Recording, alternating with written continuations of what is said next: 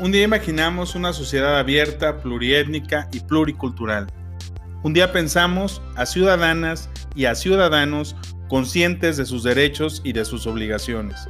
Un día los luchadores sociales soñaron con que todos los grupos de la población tuvieran voz, representatividad, derechos y que esas conquistas sociales se volvieran realidad.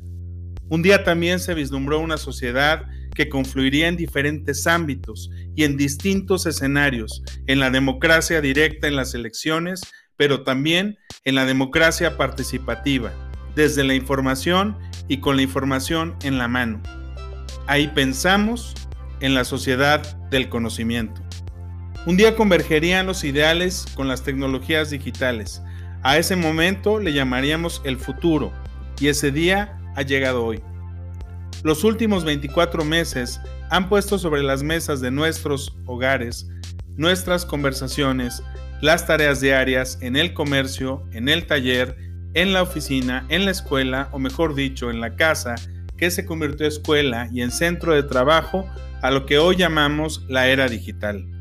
Hace años lo definíamos como tecnologías de la información y de las telecomunicaciones, donde se integraban los elementos de comunicaciones troncal, satelital, celular, con el cómputo, desde la producción, las universidades, la investigación, hasta llegar al cómputo personal, a los teléfonos inteligentes, al acceso universal de las aplicaciones y desde luego a las redes sociales.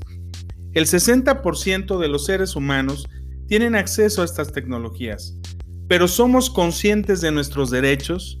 ¿Qué tanto son una herramienta de transformación social y del entorno? ¿Qué tanto nos hemos sentido invadidos por ellas?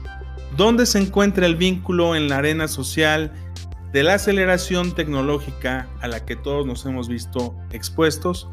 De acuerdo con la UNESCO, la ciudadanía digital es un conjunto de habilidades que permite a los ciudadanos acceder, recuperar, comprender, evaluar, utilizar, crear y compartir información y medios en todos los formatos utilizando varias herramientas de manera crítica, ética y como una forma eficaz de participar y comprometerse en actividades personales, profesionales y sociales.